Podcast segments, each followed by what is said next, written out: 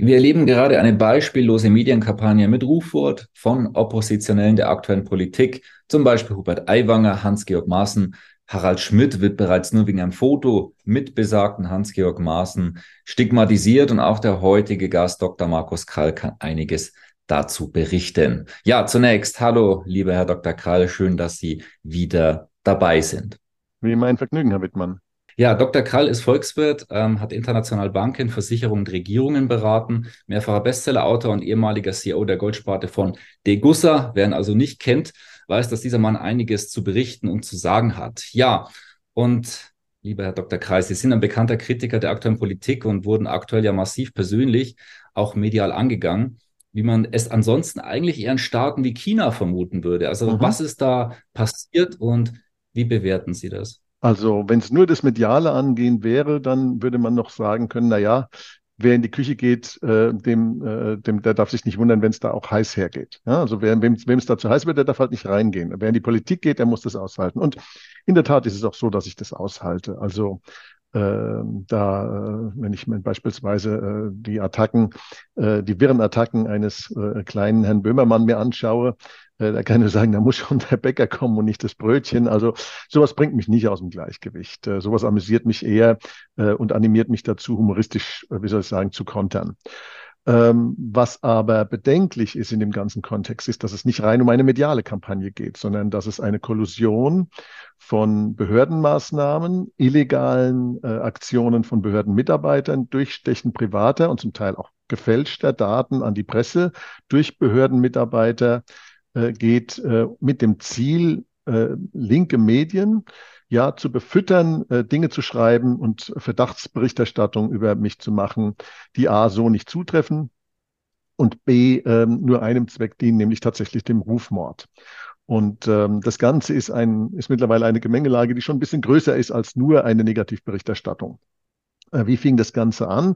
Das Ganze fing dadurch an, dass ich ähm, äh, durch meine Eigenschaft als Zeuge in dem Fall des sogenannten Rollatorputsches, dadurch, dass ich äh, Herrn Reuss persönlich kenne ähm, und auch öfters mal mit ihm essen war, ein paar Mal, ja, ähm, dass ich äh, als Zeuge da benannt worden bin äh, von der Staatsanwaltschaft in diesem Vorgang und dass man als Zeuge in Deutschland nach dem Paragraphen 103 Strafprozessordnung im Prinzip so behandelt werden darf wie ein Verbrecher. Also Deutschland ist das einzige Land, das sich eine solche Gesetzgebung leistet, die es den Behörden ermöglicht, mit Zeugen umzugehen wie mit Beschuldigten.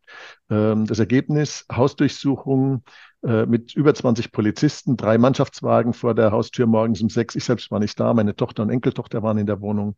Hausdurchsuchung, Beschlagnahme von Akten, von der gesamten Elektronik, die man hat. Ähm, dann vier Wochen später äh, Abfangen am Flughafen beim Verlassen des Flugzeugs im Finger, auch wieder mit schwer bewaffneter Polizeieskorte äh, dort auf die Wache gebracht, äh, Computer und Telefon beschlagnahmt, Akten beschlagnahmt, alles, was ich bei mir trug an Büchern fotografiert. Also was liest er, der Herr Krall? Äh, in meinem Fall Knonowski, der fehlende Hoden des Führers. Übrigens sehr amüsant geschrieben, kann es sehr empfehlen. Ist ein gutes Buch. Also äh, äh vielleicht ist es ja für was gut, dass ich darüber berichten kann, dass wenigstens dieses Buch ein paar mehr Leute lesen. Und Anthony Sutton, äh, die Federal Reserve Conspiracy, also auf Englisch The Federal Reserve Conspiracy, auch ein sehr lesenswertes Buch über die Entstehung der Fed und äh, auch sehr empfehlenswert. Und man fotografiert das alles, äh, man nimmt es zu meiner Akte und dann geht man her, obwohl ich also Zeuge bin und obwohl ich natürlich einen Anspruch als Zeuge habe, dass die Behörden mit meinen Informationen, meinen privaten Informationen entsprechend sorgfältig umgehen, nimmt man äh, aus dieser Akte gezielt solche Dinge heraus, von denen man glaubt, man könnte damit den Eindruck erwecken, dass ich doch irgendwie was mit der Sache zu tun hätte und nicht nur Zeuge wäre. Man hat mich also komplett durchleuchtet. Das hat aber nicht gereicht, dass man meine Wohnung auf den Kopf gestellt hat. Man hat mich auch abgehört. Die Bildzeitung hat ja darüber berichtet, dass mein Gespräch mit Hans-Georg Maaßen abgehört worden ist. Man hat meine Mails ausgelesen, meine WhatsApp-Chats ausgelesen, meine SMS ausgelesen. Äh, man hat mich komplett gläsern gemacht in den letzten zwölf Monaten und meine Privatsphäre als Bürger dieses Landes komplett abgeschafft. Ähm, und das ohne, dass ich irgendeiner Sache beschuldigt oder angeklagt wäre, äh, sondern in meiner Eigenschaft als Zeuge. Wie gesagt, das gibt es nur in Deutschland, äh, jedenfalls nur in Deutschland als sich demokratisch nennendes Land. Also sonst findet man so, solches, solches Verhalten gegenüber Zeugen äh, in Ländern, die äh, eben diesen Anspruch nicht erheben. Und ähm, dann ist man also hergegangen und hat äh, meine, meine Steuerakte eingesammelt bei der Steuerfahndung. Man hat äh, dann dort auch noch Falschauskünfte eingebaut, ob absichtlich oder unabsichtlich, sei mal dahingestellt. In meinen Steuerakten fand sich jedenfalls die Falschbehauptung wieder, ich hätte 19.000 Euro Corona-Hilfen in Empfang genommen im Jahr 2020, was komplett illegal gewesen wäre, weil, weil ich ja in diesem Jahr ganz normal angestellt und voll bezahlt worden bin als CEO der Degussa. Ähm, offensichtlich ähm, äh, hat das äh, sondern keine Alarmglocken ausgelöst, dass hier ein gefälschtes, eine gefälschte oder eine falsche Aussage in meinen Steuerdokumenten drin war. Und dann ist man hergegangen und hat einzelne Sachverhalte, von denen man geglaubt hat, wenn man sie so rauszieht und neu zusammensetzt, an die Presse durchgestochen. Und zwar konkret und gezielt an die Art von Presse, die natürlich weit, weit links steht und die sich da drauf stürzt, ähm, äh, in der Hoffnung, dass man mir eine Verdachtsberichterstattung äh, und ein, ja, im Prinzip einen Rufmord anschmieren kann. Äh, erst an die Zeit online, die dann aus dieser Durchstecherei eine Räuberpistole gemacht hat, unter der Überschrift Der Crashprophet und die Putschisten. Dann an die Bildzeitung, das äh, abgehörte Telefonat, das ich nach meiner Hausdurchsuchung mit Hans-Georg Maaßen in seiner Eigenschaft als meinem Anwalt geführt habe, denn ich habe ihn angerufen, um seinen Rat in der Sache einzuholen, denn er ist Strafrechtler. Ähm, und äh, natürlich nicht nur dieses Gespräch wurde abgehört, ist ja wohl offensichtlich klar, sondern ich wurde rund um die Uhr komplett überwacht. Ähm, und äh, dann hat man es auch noch an den Spiegel durchgestochen, ähm, äh, selektiert äh, und aus dem Zusammenhang gerissene Zitate aus meinen Chats und aus meinen E-Mails. Ähm, und äh, aus diesen, aus dem Zusammenhang gerissenen Zitaten werden dann äh, Dinge konstruiert oder wird Versuch unternommen, Dinge zu konstruieren, ähm, für die ich mich nicht rechtfertigen muss. Ich bin, ich bin weder den Behörden noch der Presse äh, für irgendwelche Aussagen in privaten Chats irgendwas schuldig. Ja? Also Herr Maaßen hat mir zum Geburtstag gratuliert auf WhatsApp äh, und mit dem Satz geschlossen, wir müssen weiterkämpfen. Das ist unter politisch aktiven Menschen ein vollkommen normaler Satz. Meine Antwort auf diese WhatsApp war, mich herzlich zu bedanken für die Geburtstagsglückwünsche zu meinem 60. und zu antworten, ja, wir müssen weiterkämpfen, zumal uns diese Irren, Zitat aus meinem, aus meiner Antwort, auf geradem Weg in den Atomkrieg führen. Ja. Normalerweise hätte ich natürlich so einen Satz in der Öffentlichkeit etwas diplomatischer formuliert, wenngleich bekannt ist, dass ich gegen diese Kriegspolitik bin. Ähm, aber man sticht es dann durch und man erwartet dann von mir, dass ich mich dafür rechtfertige. Ist überhaupt nicht erforderlich. Ich muss mich dafür nicht rechtfertigen. Das ist meine Meinung, dass die ein Risiko eingehen, das uns in, den, in den Atomkrieg führen. Und das bin nicht nur ich dieser Meinung, sondern Realpolitiker und erfahrene Politiker und Außenpolitiker und Geopolitiker auf der ganzen Welt sind dieser Auffassung, äh, dass da ein gewaltiges Risiko aufgetürmt wird. Also muss ich also im Spiegel auch nicht antworten darauf, warum ich dieser Meinung bin. Und äh, was, was den Spiegel, meinen Privatchat mit Herrn Maaßen angeht, das erschließt sich mir nicht. Ja, also diese ganze Geschichte ist eine Kollusion, eine Kollusion von kriminellen Behördenmitarbeitern, die offensichtlich politische Deckung von höchster Stelle erhalten und ähm, die offensichtlich auch von politischer höchster Stelle inspiriert sind, das zu tun, was sie tun. Die Staatsanwaltschaft, bei der ich Strafanzeige erstattet habe wegen Geheimnisverrats, Verstoß gegen meine, äh, gegen den Datenschutz und gegen meine äh, privaten, äh, gegen meine Privatsphäre und was es da so alles an, an Straftaten gibt, die quasi hier begangen worden sind, ganz freihändig, hat sich geweigert zu ermitteln mit dem mit dem lapidaren Satz, ja, äh, das, da sehen wir keine Erfolg, die Täter zu ermitteln, Herr Krall, da machen wir nichts. Ja? Äh, auf den Widerspruch kriege ich dann die Antwort, wir haben Ihnen doch schon gesagt, warum wir nicht ermitteln. Also äh, äh so, so geht's nicht. Man hat sich offensichtlich in keiner Weise bemüht. Ja? Man hat nichts unternommen, obwohl eigentlich jedem, der ein bisschen bei Verstand ist, klar ist, dass man diese Leute sehr wohl überführen kann. Und wenn es ein bisschen schwierig wird, jemanden zu überführen und man deswegen die Ermittlungen einstellt, dann führt man den Rechtsstaat in der Strafrechts, in Strafrechtsangelegenheiten ad absurdum. Ja, das weiß die Staatsanwaltschaft Karlsruhe auch, die diesen Bescheid erstellt hat. Ähm, ich werde jetzt wieder dagegen vorgehen. Mittlerweile hat ja sogar das Landeskriminalamt Strafanzeige wegen der Durchstecherei von Daten aus meiner Akte erstattet. Denen ist es auch zu bunt geworden. Denn man muss ja auch eins sehen. Nicht nur ist diese Kollusion, die da passiert zwischen kriminellen Mitarbeitern, offensichtlich politischen Vorgesetzten und der Linkspresse zu meinem Schaden, ist auch zum, zum Schaden der ermittelnden Behörden in diesem Fall. Äh, denn äh, die werden im Grunde genommen ja geradezu vorgeführt. Ja? Äh, deren, deren gesamtes äh, äh Ermittlungs, äh, deren gesamte Ermittlungsbemühungen werden ad absurdum geführt von ähm, einer politischen Agenda, die offensichtlich sich erhebt über den Ermittlungserfolg äh, von äh, loyal und äh, korrekt arbeitenden Beamten in den Ermittlungsbehörden. Also jetzt ist es aus jedem Fall auf dem LKA zu bunt geworden und jetzt bin ich mal gespannt, was die Staatsanwaltschaft auf die Strafanzeige des LKA dann antwortet, ob die auch gesagt bekommen, da braucht ihr nicht ermitteln, weil es aussichtslos ist. Ja, bei vielen Menschen ist es ja so, die glauben, okay, es ist ja, es ist ja im Prinzip heile Welt. Wir haben einen Rechtsstaat. Da würde ich auch gerne mal ein Zitat von, von Ihrem Twitter-Account nehmen, weil, Sie, weil da haben Sie ausführlich Stellungnahmen dazu gegeben und dort auch genannt, hier geht es um die systematische Aushöhlung des Rechtsstaates, den Missbrauch von Strafverfolgungsbehörden mittlerweile auch Gerichte und Geheimdiensten für die Umstülpung unserer freiheitlich-demokratischen Grundordnung in eine DDR 2.0. Das sind ja, wir, wir sind jetzt viele spannende mhm. ähm, Punkte durchgegangen, sehr intensive Punkte. Und wo sehen Sie jetzt Deutschland auch in, in, in Bezug auf das Thema Rechtsstaat und mhm. auch äh, genannt DDR 2.0? Also, also wo laufen wir dahin? Deutschland hat sich deutlich von den Grundprinzipien eines funktionierenden Rechtsstaats entfernt. Äh, solche Methoden entstammen nicht dem Repertoire des Rechtsstaats, sondern sie entstammen dem Zersetzungshandbuch der Stasi.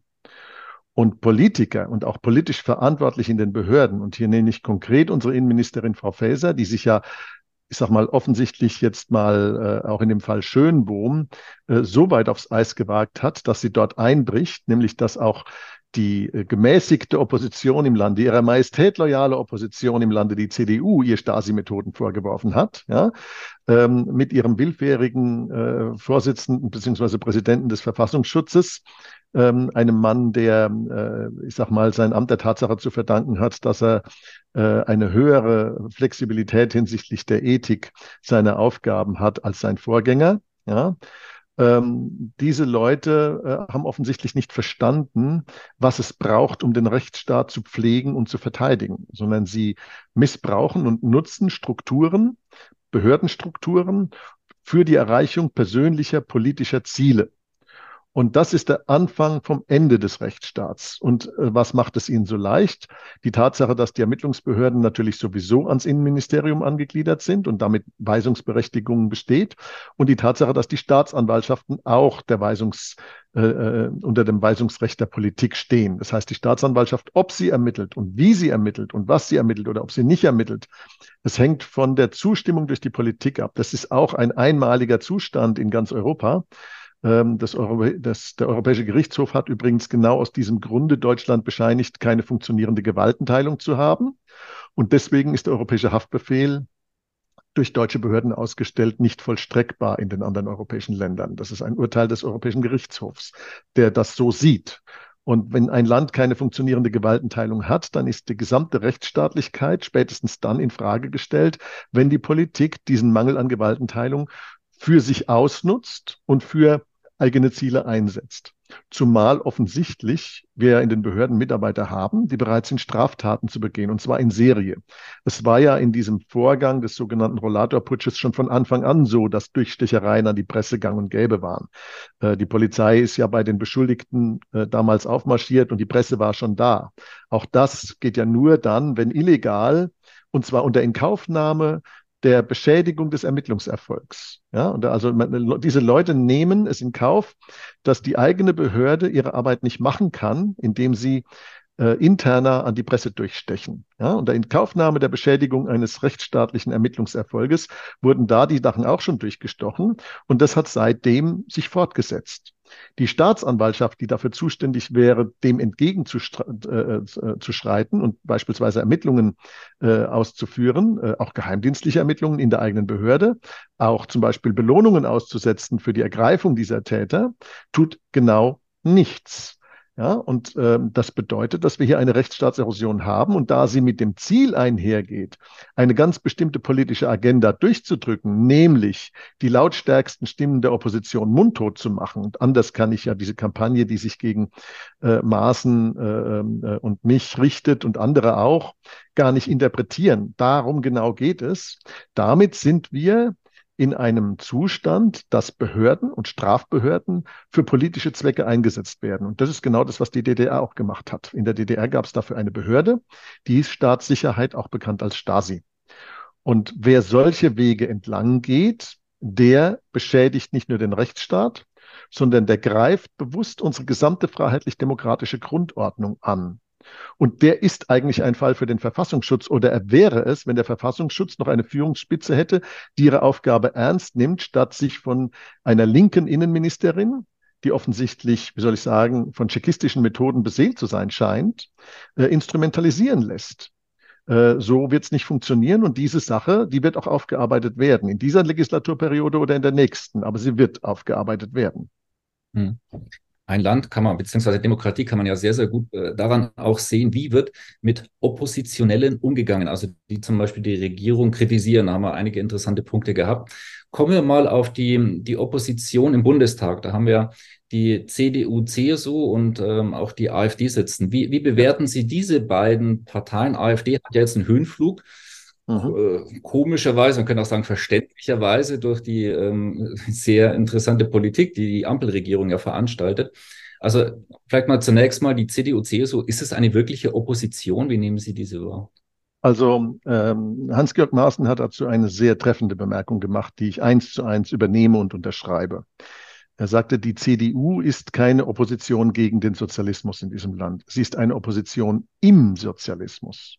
Das heißt also, sie, sie wendet sich in ihrer Opposition gar nicht mehr gegen die sozialistischen Rezepte dieser Ampelregierung, sondern sie, ähm, wie soll ich sagen, sie doktert ein bisschen dran herum. Ne? Also nehmen wir beispielsweise dieses ganzen, diesen, diese ganze unsinnige Energiepolitik und Klimawende und was wir da alles haben.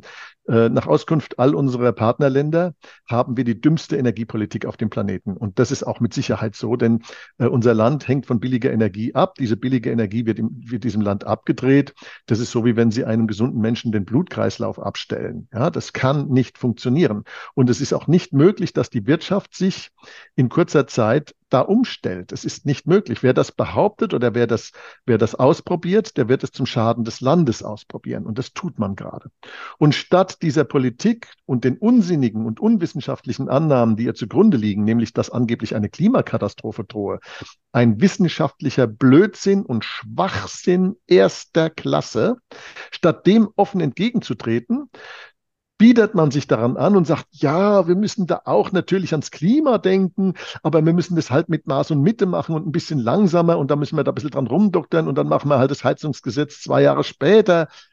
Wissen Sie, das ganze Problem liegt darin, dass diese ganzen Gesetze nichts, nichts, aber auch gar nichts für Umwelt, für Klima oder für die Wirtschaft erreichen, sondern das genaue Gegenteil.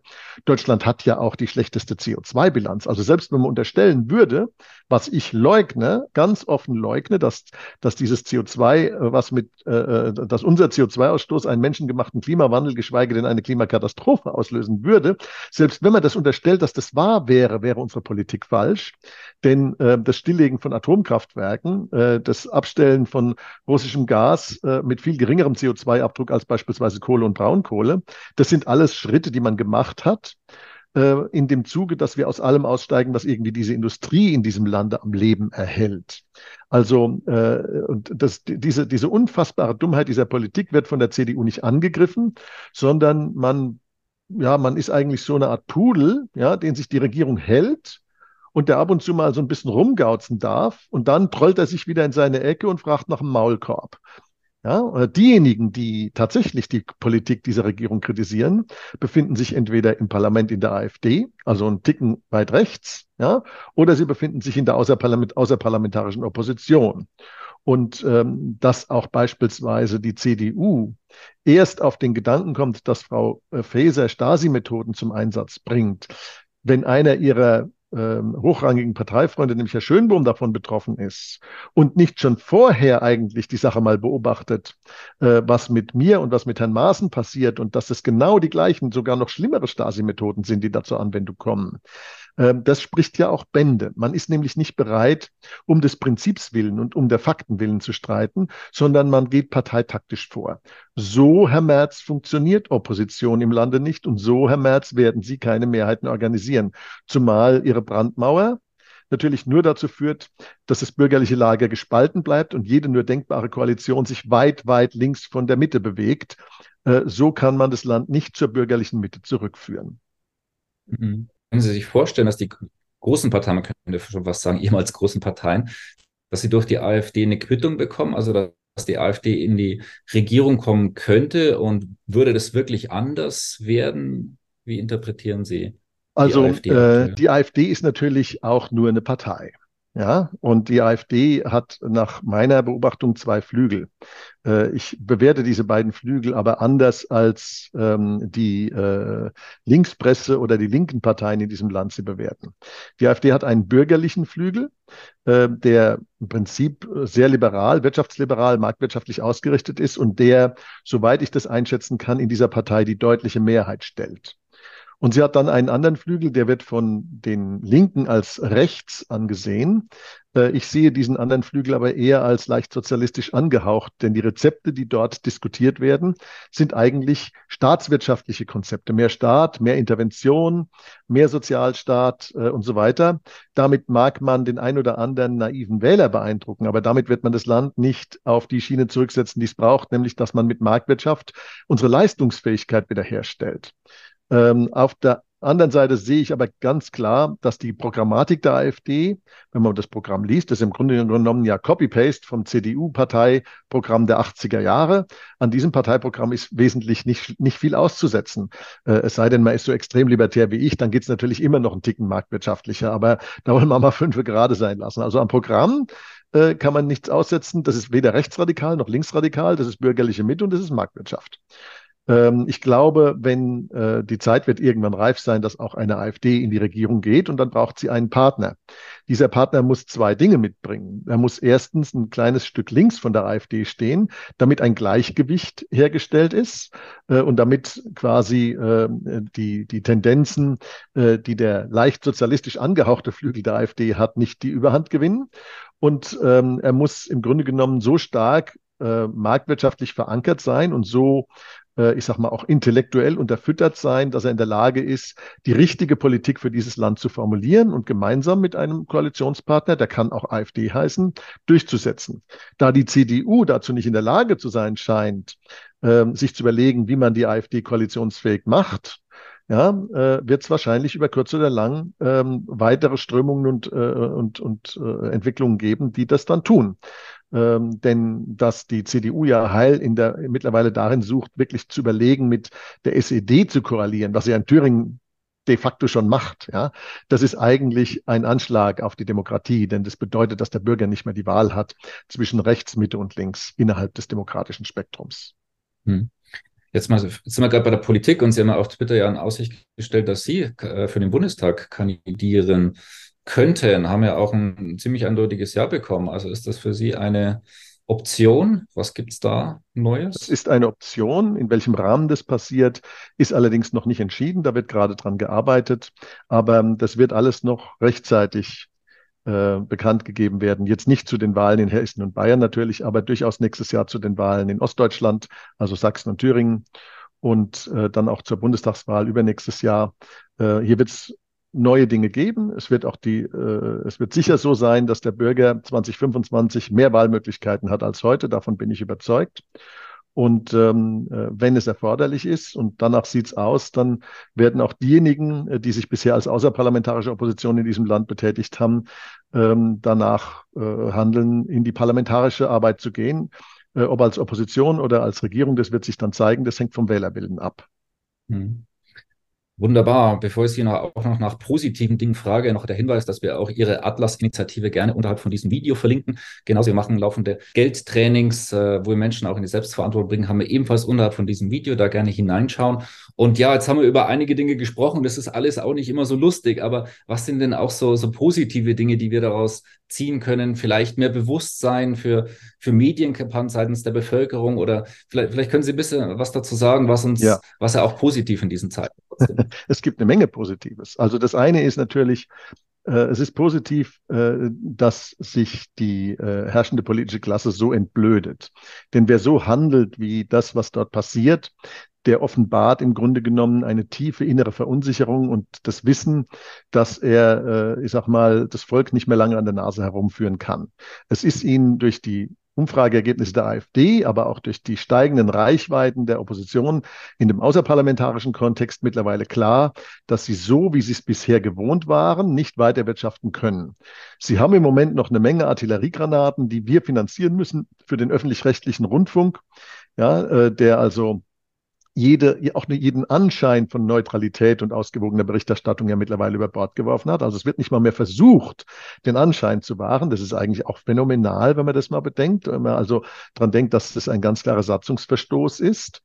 Und äh, ich kann dazu nur eins ankündigen. Also sollte es zu einem, zu einer Veränderung der politischen Verhältnisse durch Wahlen in diesem Lande kommen, dann werden wir diesen, diesen groben Verstoß gegen die Satzung des öffentlich-rechtlichen Rundfunks nicht nur dadurch ahnden, äh, dass da eine grundlegende Reform anstehen wird, sondern wir werden auch die Frage stellen, welche Möglichkeiten es politisch gibt, diesen Herrschaften, die so grob gegen ihre Pflichten verstoßen haben, ähm, die Pensionsansprüche abzuerkennen. Also wir können mit den gleichen Bandagen da dran gehen, wie das, was ähm, hier unsere links gedrechselten Politiker in Berlin gerade auch tun, wo sie auch ständig danach lechzen, missliebigen Leuten äh, ökonomisch ans Bein zu treten. Also äh, das geht auch umgekehrt. Und das hängt dann vom Wählerwillen ab, äh, wie das dann weitergeht.